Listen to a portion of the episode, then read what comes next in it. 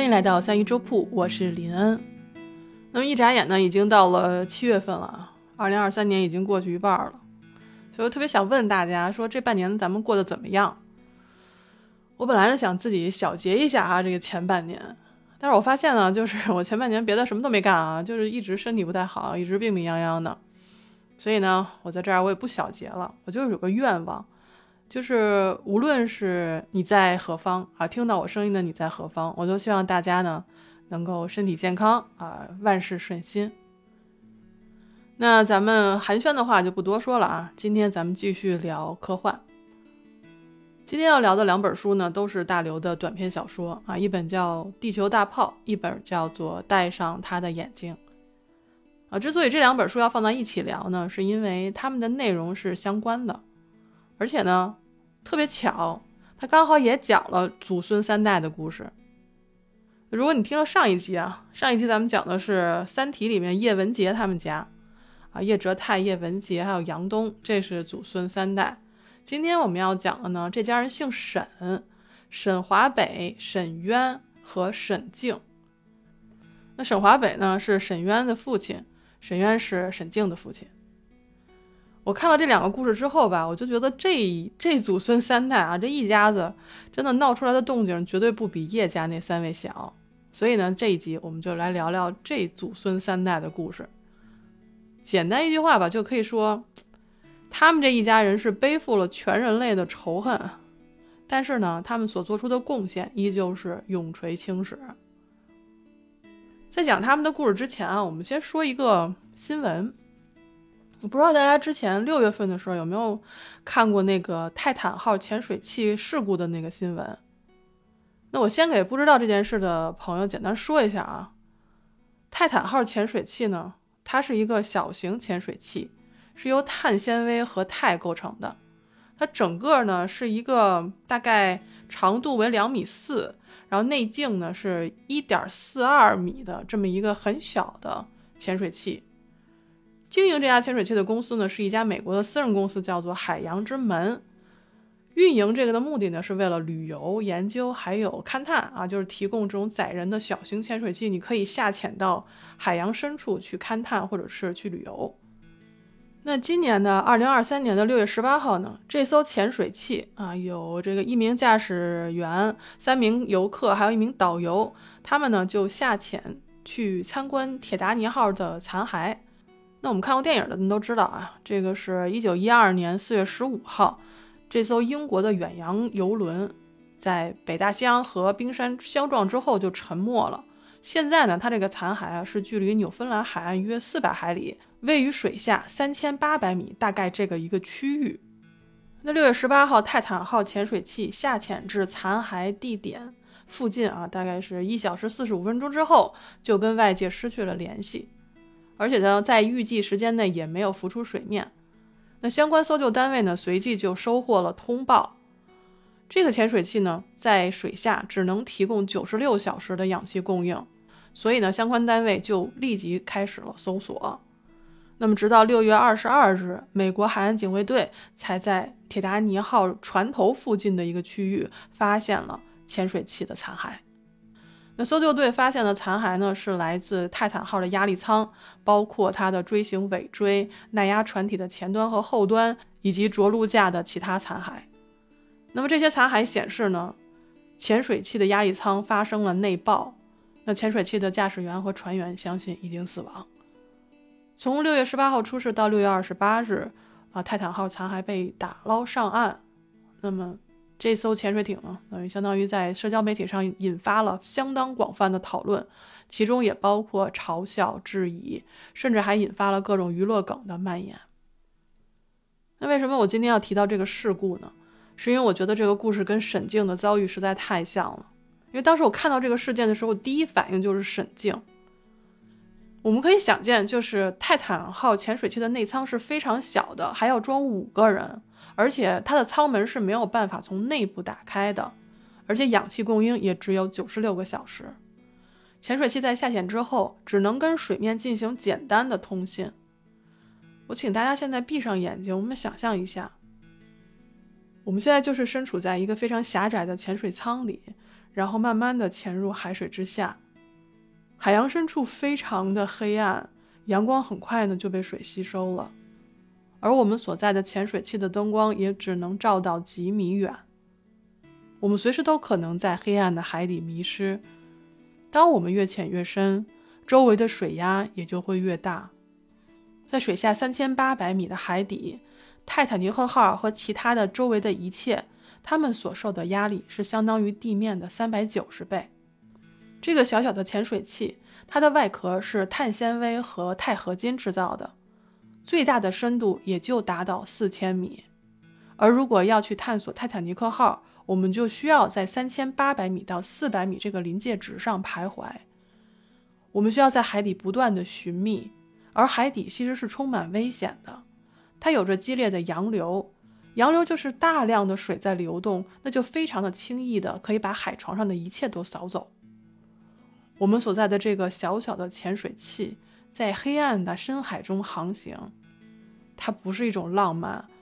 它真的是充满了危险。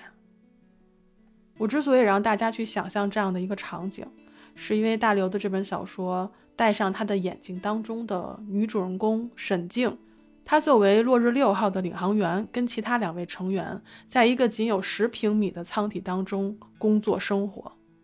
他们的境遇。比泰坦号还要糟糕，因为他们不是在深海中航行，也不是在宇宙中飞行，而是在地层中前行，就是潜入到地球的深处，就在我们脚下，而且这个深度还不是泰坦号的四千米，而是三千公里，大概就是从北京到海口的距离。在他们之前完成任务的落日五号。已经创造了人类在地层航行的记录，那就是海平面之下的三千一百公里。但是沈静他们这次的任务呢，不是说继续打破记录，而是在地幔和地核的交界面上收集地质信息。那在我们的脚下，也就是地下三千四百到三千五百公里的地方，存在着地幔和地核的交界面，学术上呢是把它称作古腾堡不连续面。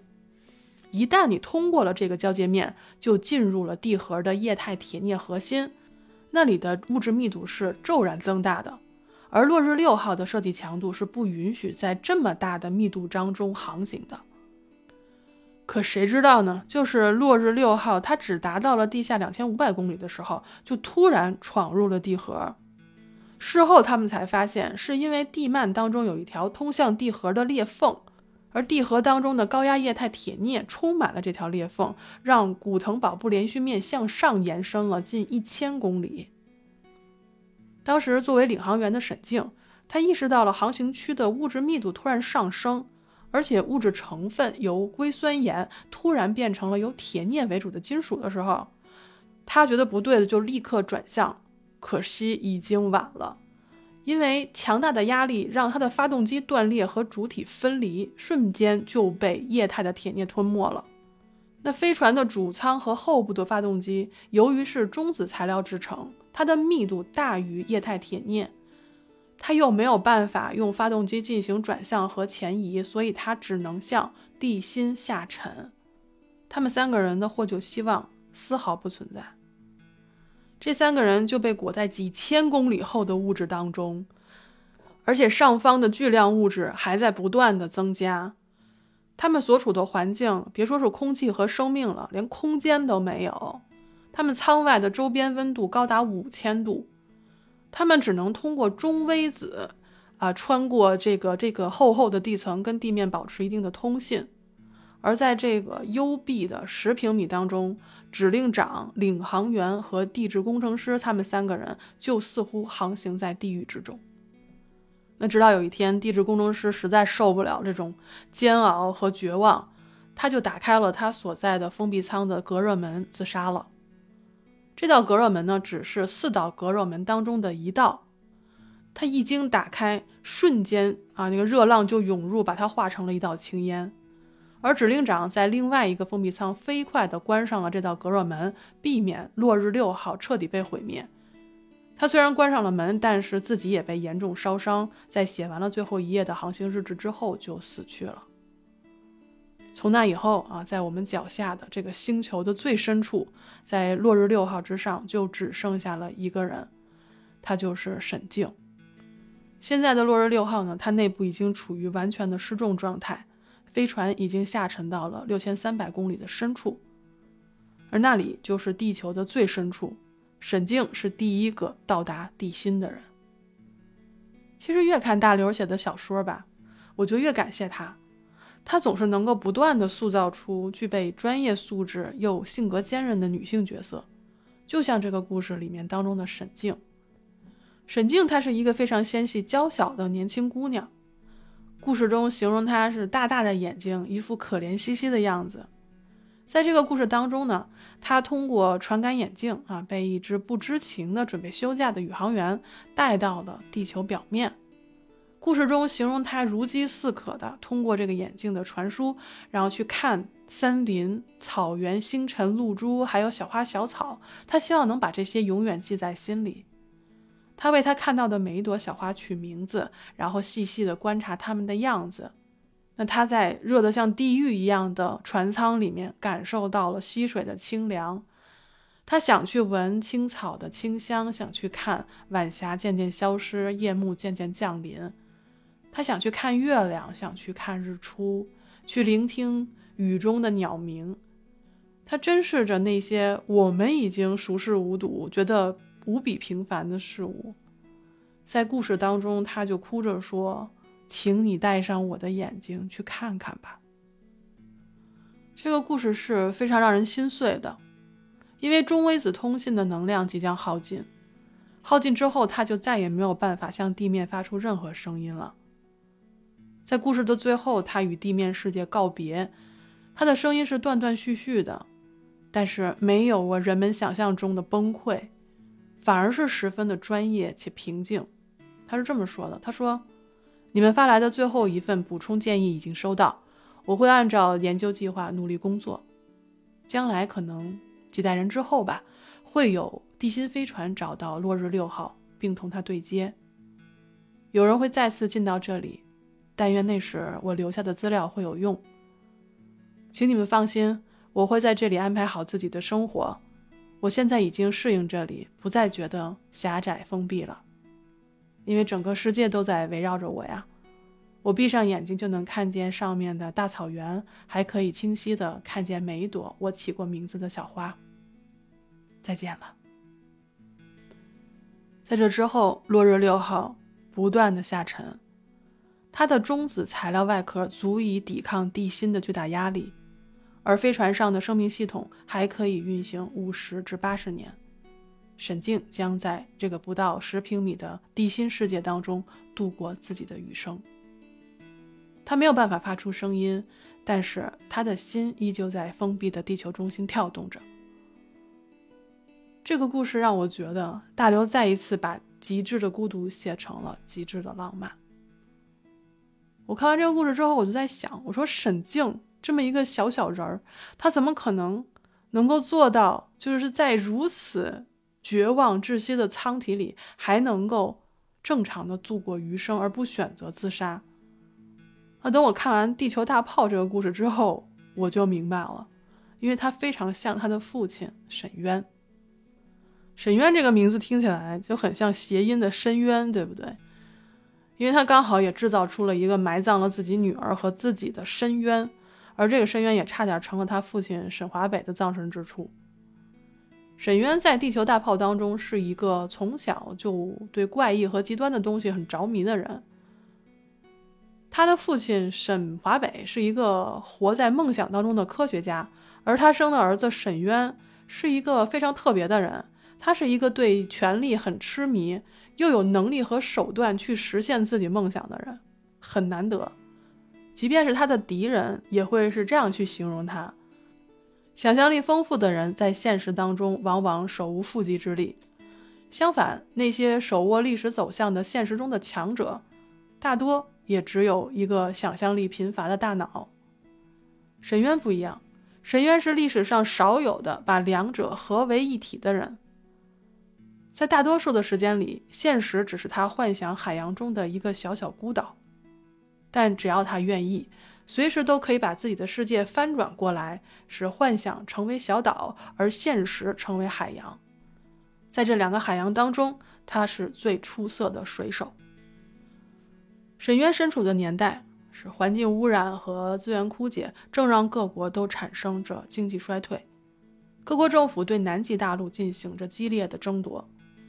大国们都争着为自己能够争得大面积的专属经济区而努力。他们希望能够尽快去开发资源，因为其他的大陆已经被开发殆尽，都成了垃圾场。沈渊就在这个时候适时的提出了南极庭院工程这个计划。他想利用父亲沈华北患病冬眠之前发现的超高密度的新固态材料。建造一条由中国漠河穿过地心到达南极半岛，也就是贯穿了地球的隧道。就在这条隧道的建造当中和建造之后，发生了几次重大的灾难，让很多地球人对他恨之入骨。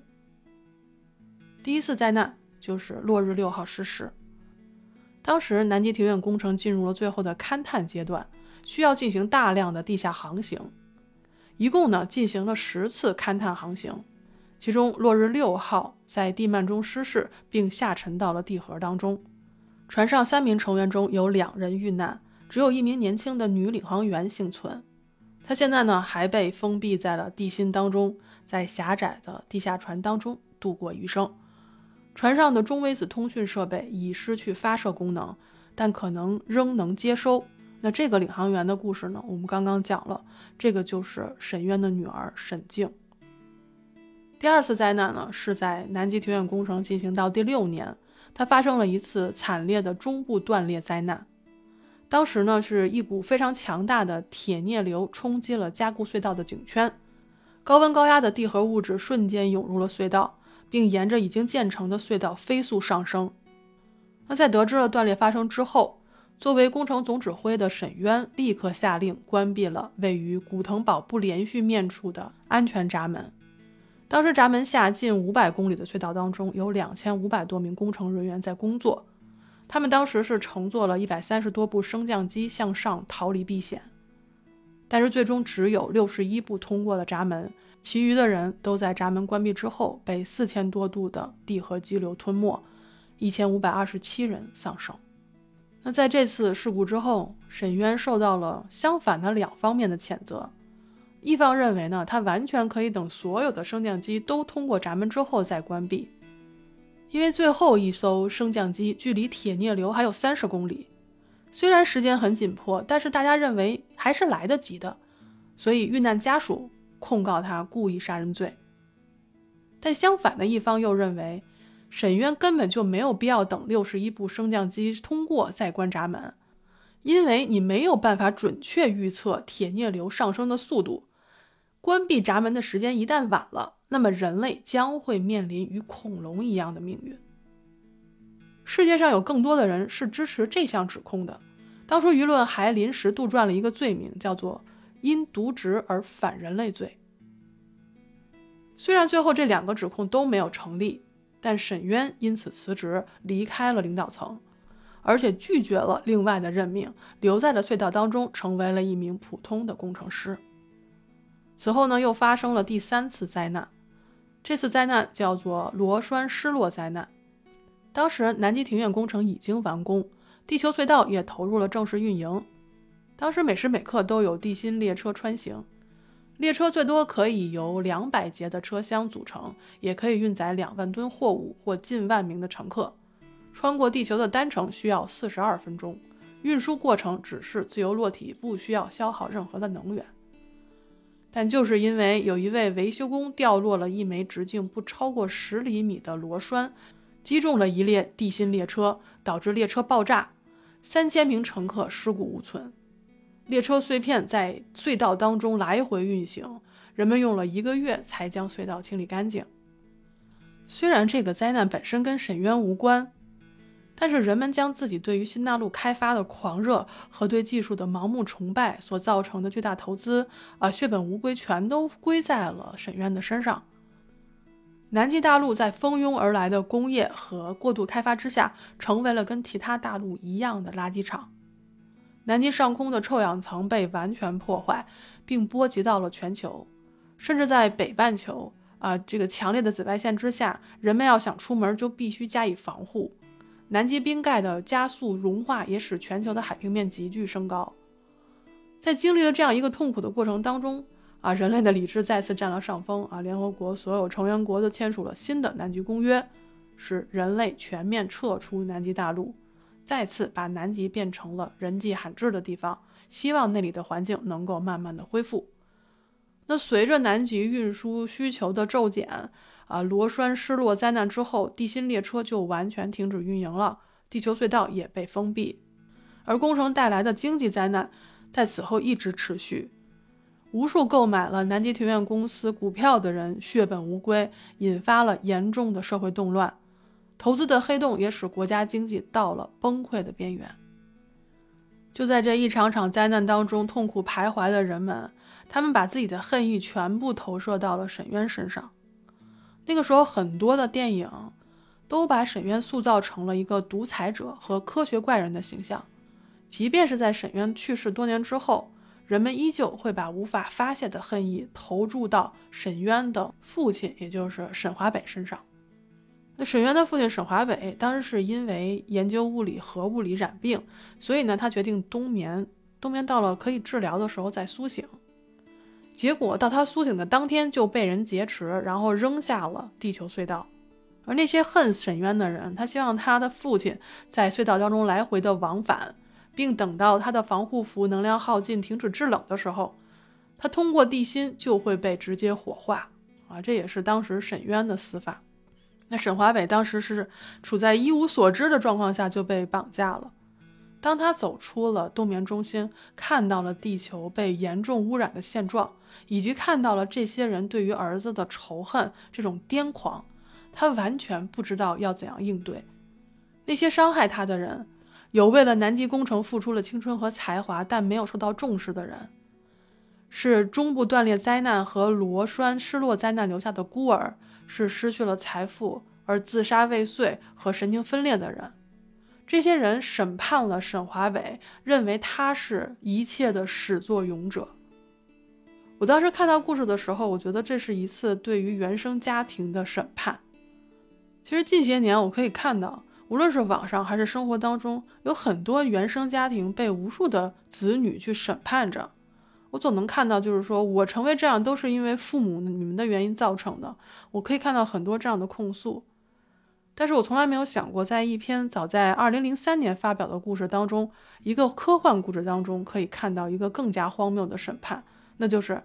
正是因为你的教导，才让你的儿子成为了恶魔，而他们所谓的对恶魔的教导。不过就是在沈渊六岁生日的时候，沈华北邀请了阿根廷物理学家贝加多来家里做客，然后贝加多呢就送给了沈渊一个生日礼物，是一个透明的地球仪。那在所有人在玩这个地球仪的时候呢，沈渊就听到父亲跟贝加多说：“说我有一个这样的设想啊，如果能从中国挖一条通过地心贯穿地球的隧道，就可以使我们两国能有更好的交流了。”其实这个想法还真不是沈华北最先提出来的，十八世纪的时候就有人提过了，而且这件事情审判沈华北的那些人也知道，但是他们依旧觉得这就是沈华北的错，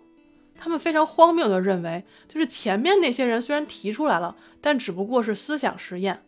但是你这个设想影响了一个人，这个人后来用自己魔鬼般的才能促成了这个狂想的现实。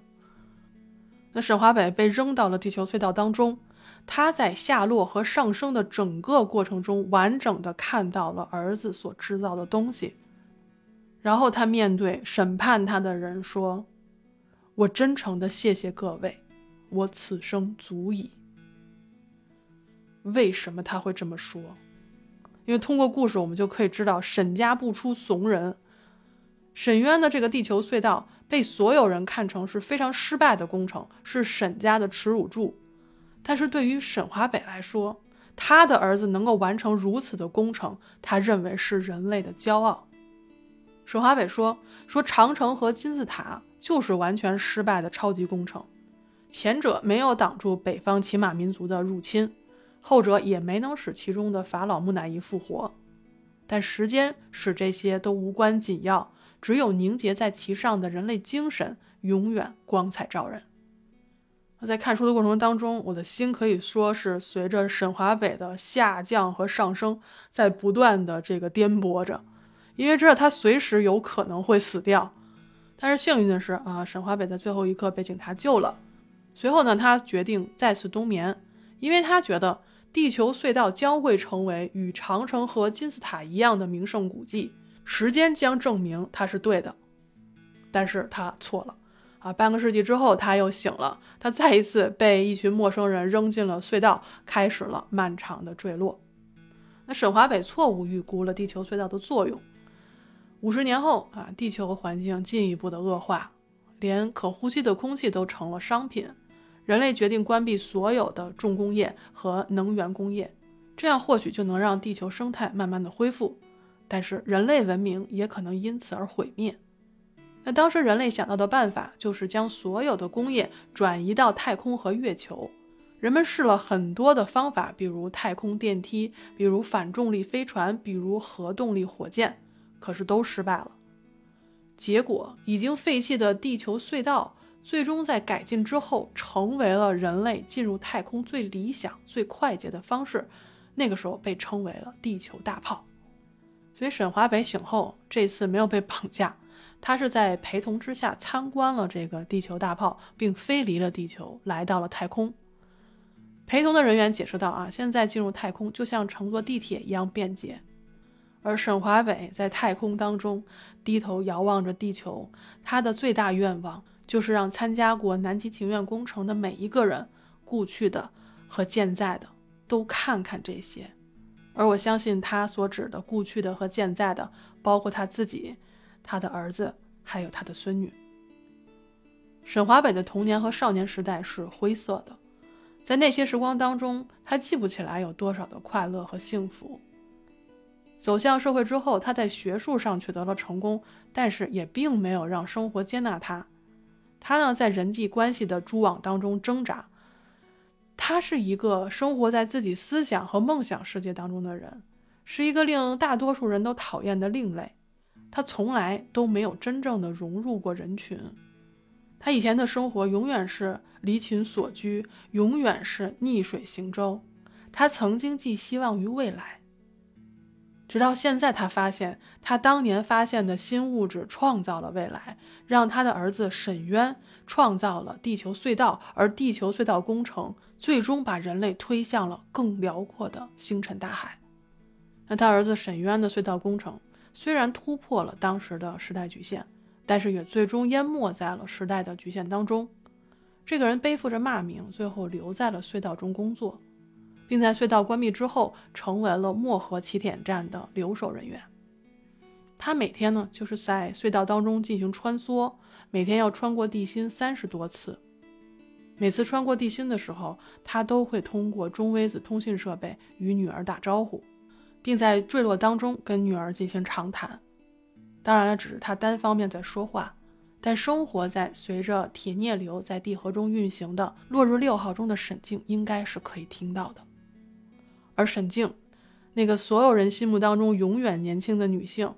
啊，那个曾经哭着说：“请你带上我的眼睛去看看星辰大海，然后平静与地面告别的女孩，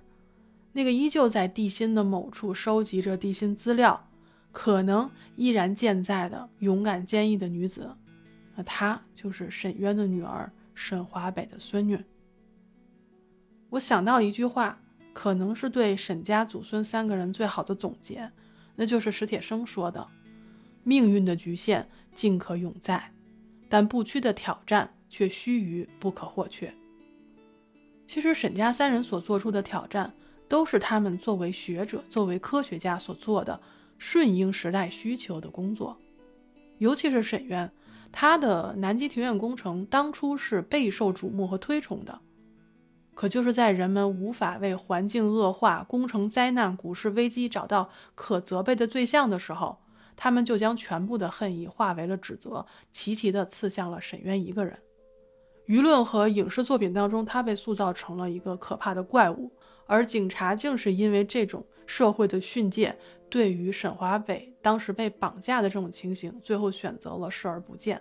因为他们也认为沈渊是造成地球不堪现状的罪魁祸首，连他的家人也应该受到审判。但是这个公平吗？还是说人们根本不需要公平，他们只需要一个宣泄的对象，或者说只有这样，政府才不用去承认是因为他们开发了南极而造成的纷争，加速了生存环境的恶化，也只有这样，平民才不用去承认自己也是地球的破坏者之一，那投资者也不用去承认失去千万的家财是因为自己的投资失败。受难者的家属也不用承认自己的亲人在灾难当中是被那些喊叫着“为什么不早点关闭闸口”的大多数人类所遗弃的无名之辈。我就觉得，喜欢诉说过去的人，是将现在所面临的问题的责任推卸给了过去所发生的事件，好像就是因为那个时候发生了那件事儿，所以才造就了如今的这副模样。但是有一点是明确的。那就是我们回不到过去，也无法改变历史。我们必须要面对的是现在。就在这个故事当中，我认为每一个读者都是故事的一部分，因为对地球资源的争夺，让地球生态环境破坏，是我们每一个人的错。大刘在故事当中不断的去强调发展与环境的关系，不断的去提醒我们，时代局限之下，我们可能会犯的错误。以及我们不可忽视的责任和挑战。我想，这个就是一个好的故事可以带给我们的思考。它不断的提醒我们，我们正在腐朽的生命不能缺少一双眼睛。我们可以带着它去仰望星空，去带着它注视众生，眺望未来。我们也可以用它去看向自己的内心深处，因为毕竟未来是由现在的你我所造就的。感谢你收听三一粥铺直播间里的故事，我是林恩，咱们下期再见。